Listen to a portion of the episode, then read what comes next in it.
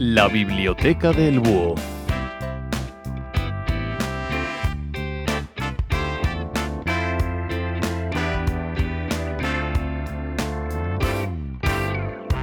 Buenas noches, bienvenidos a una nueva biblioteca de El Búho en la tarde-noche del jueves 22 de diciembre de 2022, con la realización técnica de Alberto Espinosa y la producción de Yes We Cast. Nos acompañan, ya que sin ellos no sería una biblioteca del búho, Cristina Losada. Buenas noches, Cristina. Muy buenas noches, Eugenia. Y Pepe García Domínguez. Buenas noches, Pepe. Buenas noches. En esta biblioteca prenavideña vamos a ocuparnos de una de las obras más recientes de Francis Fukuyama, un ensayista y politólogo estadounidense conocido por muchos de nuestros oyentes a través de su obra El fin de la historia y el último hombre, publicado hace 30 años. Fukuyama de ascendencia japonesa, nació ya en Estados Unidos, concretamente en Chicago en 1952. Su abuelo había emigrado a Estados Unidos huyendo de la guerra ruso-japonesa de principios del siglo XX y se asentó en la costa oeste americana. Pese a que llevaba casi 40 años instalado en Estados Unidos, sin embargo, sufrió la deportación a un campo de concentración de los habilitados por los americanos tras el ataque de Pearl Harbor y a los que se, les, trasladó a la numerosa población japonesa residente en Estados Unidos. Curiosamente, Fukuyama se crió en un ambiente cultural y lingüístico alejado de lo japonés. Cursó estudios de filosofía política en la Universidad de Cornell y de ciencia política en la Universidad de Harvard, donde obtuvo el doctorado. Fue catedrático de Economía Política Internacional en la Universidad Johns Hopkins, de Washington y en los años 90 formó parte del grupo de pensadores conocidos como neocuns, que tuvieron una cierta influencia en los mandatos del presidente George W. Bush. Posteriormente, Fukuyama se distanció de estos planteamientos y en la actualidad es profesor titular en el Instituto Freeman Spogli de Estudios Internacionales de la Universidad de Stanford y allí dirige el Centro para la Democracia y el Desarrollo y el Estado de Derecho. El libro que Cristina y Pepe van a comentar lleva por título El liberalismo y sus desencantados, cómo defender y salvaguardar nuestras democracias liberales y ha sido publicado en España bastante recientemente, en septiembre de este año 2022. En él se analiza qué problemas afronta la democracia liberal, analizando los motivos de la expansión de las democracias iliberales como consecuencia del descontento social generado ante los problemas de desigualdad derivados de la globalización. Cristina, eres nuestra relatora en, este, en esta biblioteca, por tanto, te toca comenzar eh, bueno, pues exponiendo lo primero que consideres oportuno respecto a esta obra. Pues lo primero que me gustaría decir es que, eh, bueno, se ha traducido en España relativamente rápido porque el libro se publica en marzo de 2022 y eh, el libro nace, como explica el propio autor en, en el prólogo, en la en la introducción, creo que le llaman aquí, introducción exactamente, explica que eh, bueno, esto fue un artículo que él escribió para un nuevo mm, digital, una nueva eh, publicación digital que se llama American Purpose, eh, que bueno, de la que él es uno de los fundadores y que está en internet, está accesible también bueno, hay que ser suscriptor para acceder a algunos de sus contenidos, pero allí eh, bueno pues hay artículos de Fukuyama y de, otros autores y eh, bueno repito el nombre dicho con pronunciación española para los que quieran visitarla porque creo que merece la pena American Purpose Purpose Purpose, eh, propósito americano o algo parecido, ¿no? Sería la traducción. Y mm, aquí quiero decir que yo envidio profundamente el en fin, la capacidad de, que hay en Estados Unidos entre el mundo intelectual y académico eh, para eh, montar publicaciones y reunir a gente que tiene interés, que saben escribir generalmente además, y bueno, y, hacer, eso sí que hacen la batalla de las ideas. Y siempre hay alguien, sí, es que es verdad, ahí siempre hay gente que pone dinero para hacer estas cosas. En España hay no sé si alguna vez hay alguien. en España se pone dinero para hacer OK diarios. bueno, tampoco para vamos a señalar, Pero eh, en cualquier caso, es, a mí me parece envidiable eh, y, no es algo de ahora, o sea, es algo que viene de hace, de hace mucho tiempo. El mundo este que tú, decías, al que se supone que perteneció Fukuyama eh, hace años, el mundo neocon, cosa muy discutible que, perteneciera al, mundo neocon, ahora lo, lo, voy a explicar si acaso, pero los neocon nacen precisamente por, por esto, porque eh, bueno, ven lo que está sucediendo en los años 60 en Estados Unidos eh, y eh, deciden que hay que hacer algo y entonces montan diversas publicaciones. Y yo creo que la publicación donde Fukuyama escribe ese famoso artículo inicial que luego da lugar al libro, que se titulaba El fin de la historia, entre interrogantes, era el artículo, en el National Interest. Yo creo que el National Interest era una publicación de alguno de los padres de los neocon, no sé si Crystal o, o algún otro, pero en cualquier caso era una publicación, no diré conservadora, porque eh, eso ya es reducir mucho el tema, pero bueno, era no era de izquierdas en cualquier caso, ¿no? Y, tiene gracia que este libro haya surgido un poco de la misma manera, aunque debo decir que no tiene eh, este libro, El liberalismo y sus desencantados, traducido aquí el título en inglés me gusta más el liberalismo y sus descontentos. Eh, ¿Por qué me gusta más? Mm, pues porque eh, es un tema eh, tradicional de la de la, bueno, de la gente de, la politología o de las ciencias políticas y de la sociología americana el hablar de los descontentos de la modernidad, por ejemplo.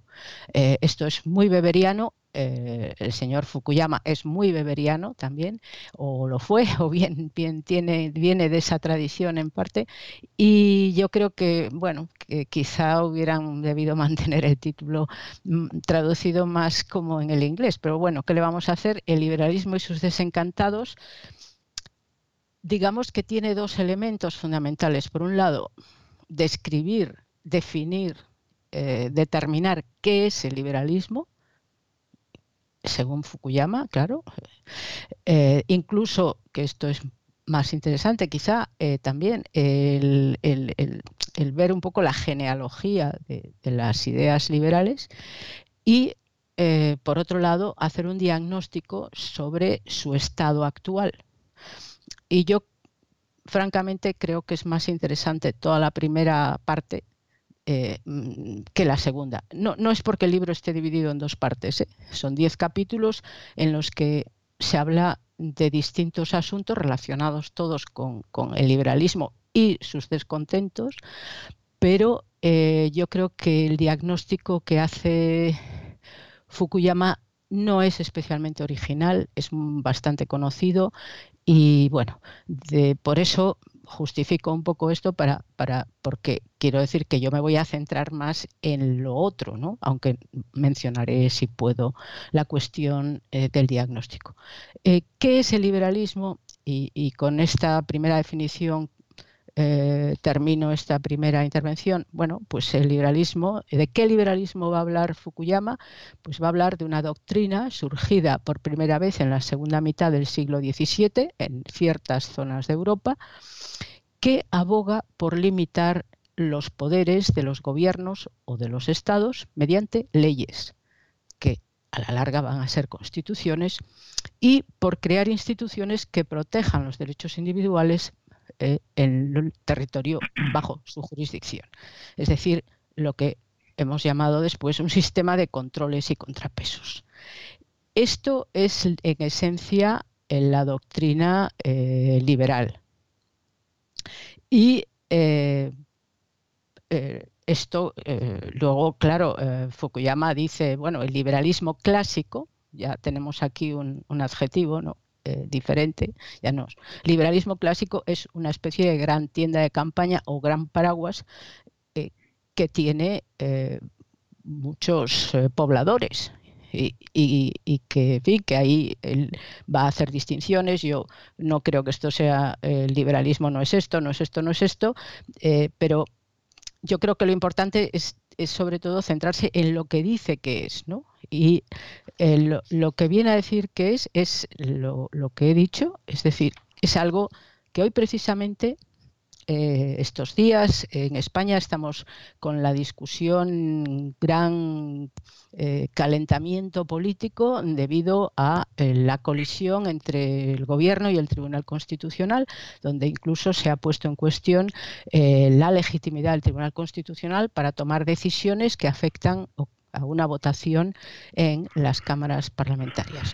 Bueno, esto, esto pone de actualidad eh, lo que estamos comentando, es decir, la cuestión de qué es el liberalismo y que, sobre todo qué es una democracia liberal. Porque evidentemente democracia y liberalismo, como también señalará después Fukuyama, son eh, en sentido estricto cuestiones diferentes, se basan en principios e instituciones diferentes, eh, y, pero los regímenes que tenemos tanto aquí como en otros como en Europa, como en Estados Unidos, como en zonas de Asia, como en otros lugares del mundo, son democracias liberales. Y son democracias liberales porque, sobre todo, eh, guardan ese principio de legalidad, es decir, el respeto a unas normas que restringen los poderes del Ejecutivo, incluso cuando está legitimado por las elecciones.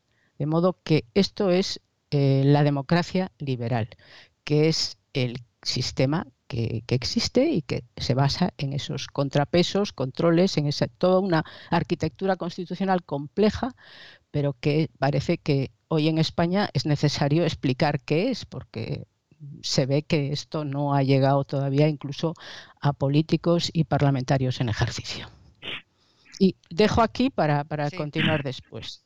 Sobre todo porque hayas introducido alguna, algún concepto de los que Pepe sabe manejar, en los que Pepe sabe manejarse. Venga, Pepe. No sé cuáles son, pero bueno. Eh, no, eh, vamos a ver. Yo, creo que, Fukuyama eh, no resuelve una cuestión que es, que es, es quizá la cuestión con mayúsculas del liberalismo en el siglo XXI.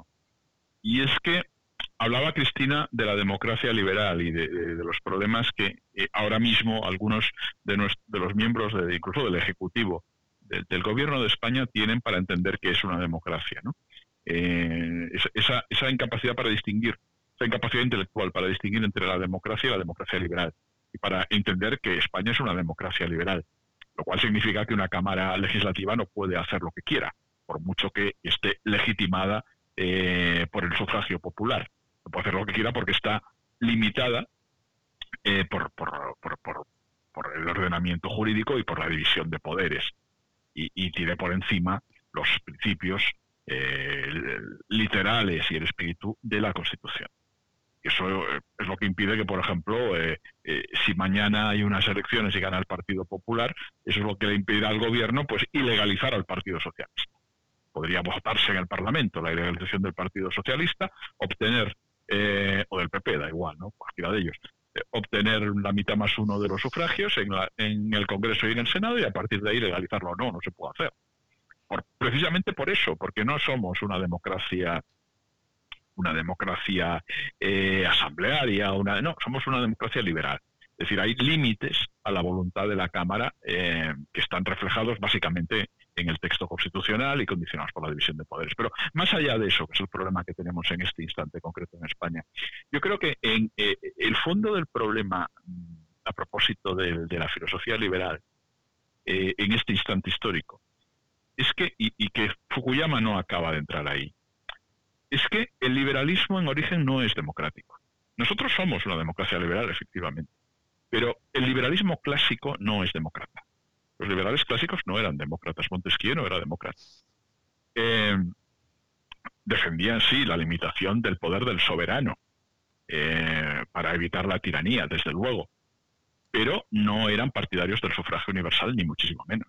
Es más, los liberales y el liberalismo clásico parte siempre de una desconfianza eh, muy acusada frente al pueblo.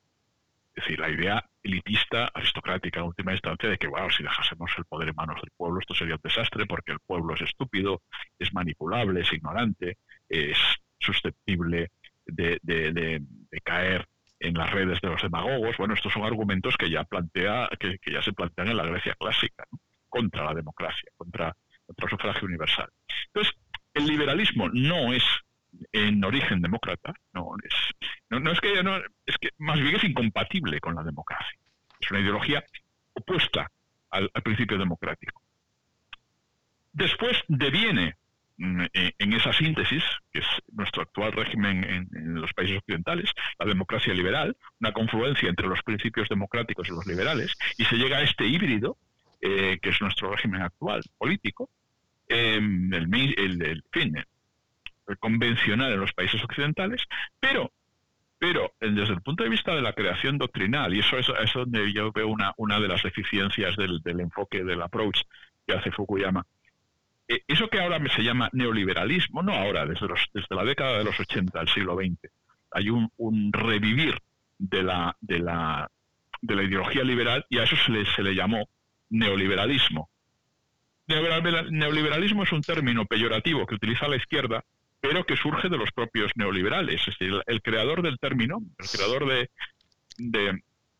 de, la voz neoliberal es von Mises. Von Mises es el primero que habla de neoliberales. Pero von Mises eh, tampoco es un demócrata. Von Mises ni Hayek, ni Hayek ni von Mises, que son las dos grandes referencias intelectuales de los nuevos liberales, eh, ninguno de los dos es demócrata. No creen en el sufragio universal, no lo pueden rechazar abiertamente como si lo hacían los clásicos, pero eh, su, filosofía política está eh, mm, expresamente, deliberadamente diseñada para eludir em, la democracia, eh, las consecuencias últimas y primeras de un sistema democrático. Es decir, está su, su, su proyecto ideal es una democracia que en realidad no es una democracia, en la medida en que se expanden tanto los eh, derechos liberales, derechos que afectan a los individuos y al mercado, se expande tanto ese ámbito competencial que al final eh, la Cámara Legislativa, el, Parlamento, el Parlamento electo, en realidad no puede legislar sobre casi nada, porque nada que afecte al mercado, a los libres mercados, puede ser intervenido en la medida en que son, se considera que son derechos inalienables y eh, bueno, al final se convierte el gobierno democrático en una especie de gestor técnico, ¿no? Un cambio de gobierno es decir, bueno, este señor es ineficiente, este partido es ineficiente, pondremos a otro, pero nada fundamental puede ser alterado porque todo eso queda encriptado en un, en un texto constitucional que ata de pies y manos al gobierno. Esto puedes decir, bueno, es un planteamiento muy teórico, muy abstracto, muy de intelectuales, en un gabinete, en una cátedra. No, no. Eso es la Constitución de Chile la Constitución de Chile, eh, esa, esa, que acaban de, bueno, que se ha intentado derogar ahora y que no, no se ha podido hacer. Eh, la Constitución de Chile es más o menos así, eh, la, la, que hacen los herederos de, la que se hace con, con, Pinochet en el poder. Es decir, la filosofía tradicional clásica decimonónica liberal no es demócrata y la filosofía neoliberal contemporánea tampoco es demócrata. O sea que no lo es. se hace de modo un tanto disimulado vamos a volver, vamos a volver al libro otra vez, Cristina, y vamos, eh, porque bueno, ese el encaje que nos acaba de hacer eh, Pepe, como siempre nos puede hacer salirnos ¿no? del camino inicialmente recorrido. Entonces volvamos mm. otra vez al camino, volvamos otra vez al libro y sigamos avanzando en la, en la exposición de, Fukuyama. Mm, bueno, no puedo avanzar mucho porque tengo que responder porque, a ver, eh, a, un par de cuestiones. primero, yo creo que decidí limitarme a lo que era exponer la idea básica, muy básica de una definición. Eh, la genealogía de esa idea, obviamente, Fukuyama recoge como, en principio, el, derecho al voto no está ahí, obviamente. Y en segundo lugar, eh, hay una crítica al neoliberalismo muy fuerte eh, en el libro. Yo creo que hay eh, Pepe es injusto, o si es que lo atribuye a Fukuyama, y mm, quizá, mm, bueno, su crítica no es exactamente por los mismos motivos que, que, está planteando ahí Pepe, esa colisión entre la democracia y el neoliberalismo, que en realidad no son demócratas y tal, pero bueno, hay una crítica importante, pero a mí no me ha parecido lo más interesante del libro. Es más, no pensaba abordarlo, porque me parece una crítica al neoliberalismo, eh, digamos, muy convencional, muy conocida y que no aporta, creo, nada. Cristina. No, no, la tuya no, la de Fukuyama. La crítica al neoliberalismo que hace Fukuyama en el libro, eh, la que hace Fukuyama en el libro, en la tuya prefiero ahorrarme los adjetivos, no voy a decir nada. La tuya la comentaremos en eh, privado. Eh, tiene el segundo capítulo, que como recordaréis se llama Del liberalismo al neoliberalismo.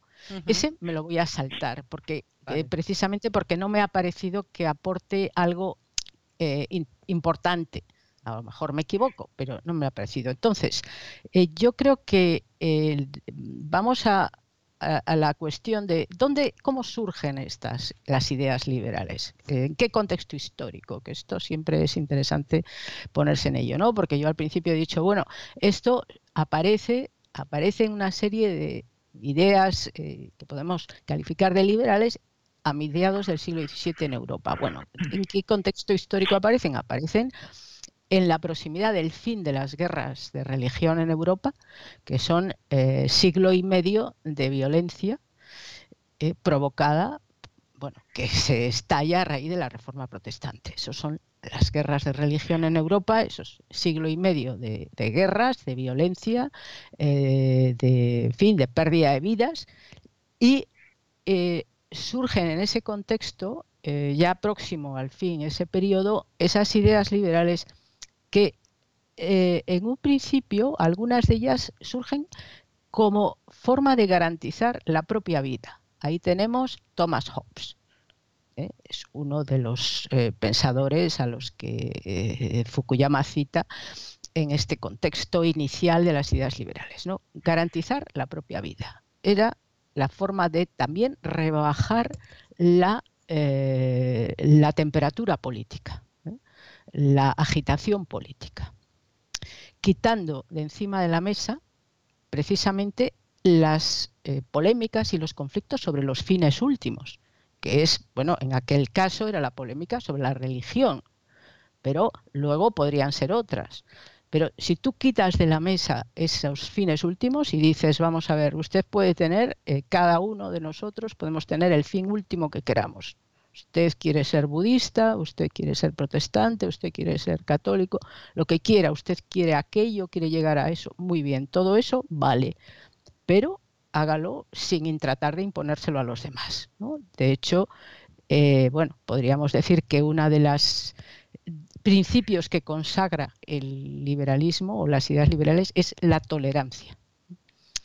Eh, bueno, aparece también uno de los primeros derechos, antes que el derecho al voto, uno de los primeros derechos que se reconocen en ese contexto de aparición de ideas liberales es el derecho, los derechos de propiedad. Y eh, eso nos Cristina, si, me permites, si me permites un inciso, que estabas hablando de las guerras de religiones, etcétera, etcétera, eh, hay que tener en cuenta que eh, de alguna manera la paz de Augsburgo, que también se llamó paz de las religiones, ¿no? dio lugar a un edicto, que es el edicto de Nantes, que fue el primero que reconoció el derecho de los súbditos a profesar la religión que quisieran, porque hasta ese momento estaban obligados a profesar la religión del monarca, del del lugar donde vivieran, ¿vale? Por tanto, como dices tú, bueno, ahí empiezan ya de alguna manera a, plantearse, ¿no? Demandas de que permitan que el sujeto pueda eh, tener un ámbito de autonomía, un ámbito de libertad, por lo menos en, determinados sectores, ¿no? De, su vida. Era simplemente un inciso en ese sentido. Muy, muy, muy buen inciso, Eugenia, gracias. Este, el edicto de Nantes, eh, Fukuyama no, no lo incorpora en el libro, pero bueno, se lo podemos hacer llegar eh, para que la próxima edición vale, lo introduzca. Bueno, decía que, eh, que, los derechos de propiedad ocupan un lugar central en ese momento y después también, ¿no? Pero en ese momento de surgimiento de, estas ideas que podemos llamar liberales, eh, y esto nos da una pista importante sobre quiénes son los principales valedores de esas ideas liberales que, que empiezan a germinar en ese momento. Pues son las nuevas clases medias que aparecen gracias a la modernización económica, es decir, lo que Marx Karl Marx eh, después llamaría la burguesía. Es decir, son los, principales promotores de las ideas liberales porque eh, reconocen y garantizan los derechos de propiedad y también la libertad para las transacciones económicas. Es una libertad que luego, y aquí incurro en lo que decía que yo no iba a hacer, eh, luego dirá Fukuyama que es llevada al extremo por el neoliberalismo y que por lo tanto, eh, bueno, cae en el error y, en algo que ya se aleja de esos principios del liberalismo que habíamos comentado al principio. Eh, bueno, redundante, pero quisiera eh, esto es nada más que un pequeño boceto de, ese momento histórico del surgimiento de las ideas liberales, ¿no? que después van a pasar por, todo tipo de vicisitudes, porque ella también dice Fukuyama que el liberalismo eh, ha estado eh, a veces en retirada y a veces en ascenso ¿no? a lo largo de, su, esto, de su existencia eh, histórica. y bueno, habla de la Revolución Francesa, cómo la Revolución Francesa trae al principal competidor del liberalismo, que va a ser el nacionalismo, y cómo también posteriormente va a aparecer otro competidor del liberalismo, que es el comunismo. Pero para entender por qué son competidores, eh, o por lo menos alguno de ellos, quisiera regresar a las definiciones. Y para eh, definir de una forma más, eh, digamos, con, valores el liberalismo, Fukuyama acude a John Gray, que es un autor que sé que Pepe conoce bien, yo algo le he leído, pero creo que Pepe ha leído casi toda su obra. Y entonces eh, cita a John Gray que dice lo siguiente, eh, que hay una concepción del hombre y de la sociedad que es común a todas las variantes de la tradición liberal.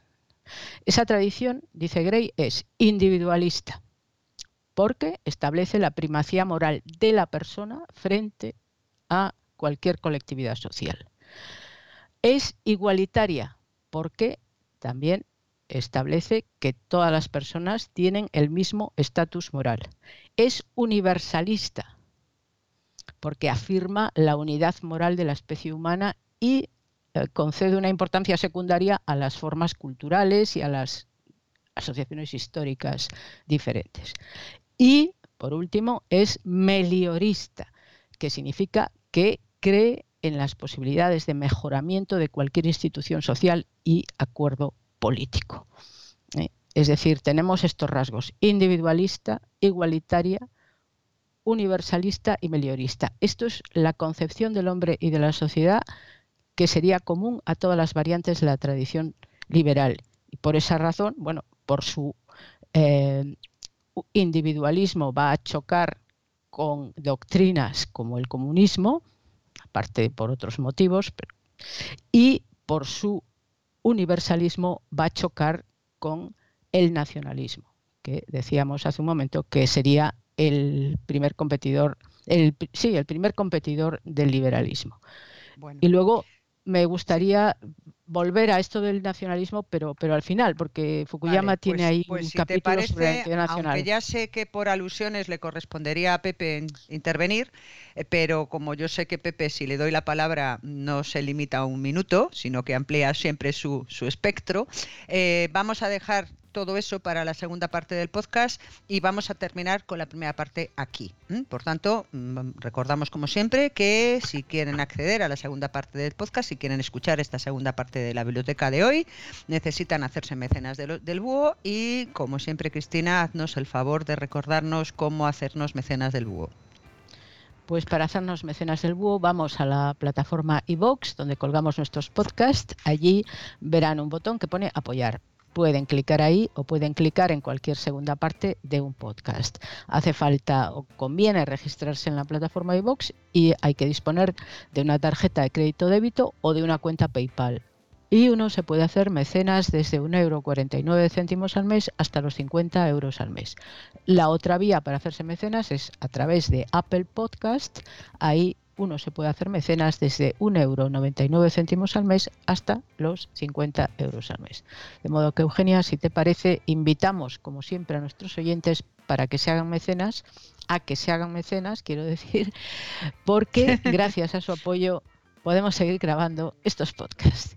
Perfecto, pues se queda hecha esa invitación y hasta aquí la primera parte del podcast de la Biblioteca del Búho de hoy.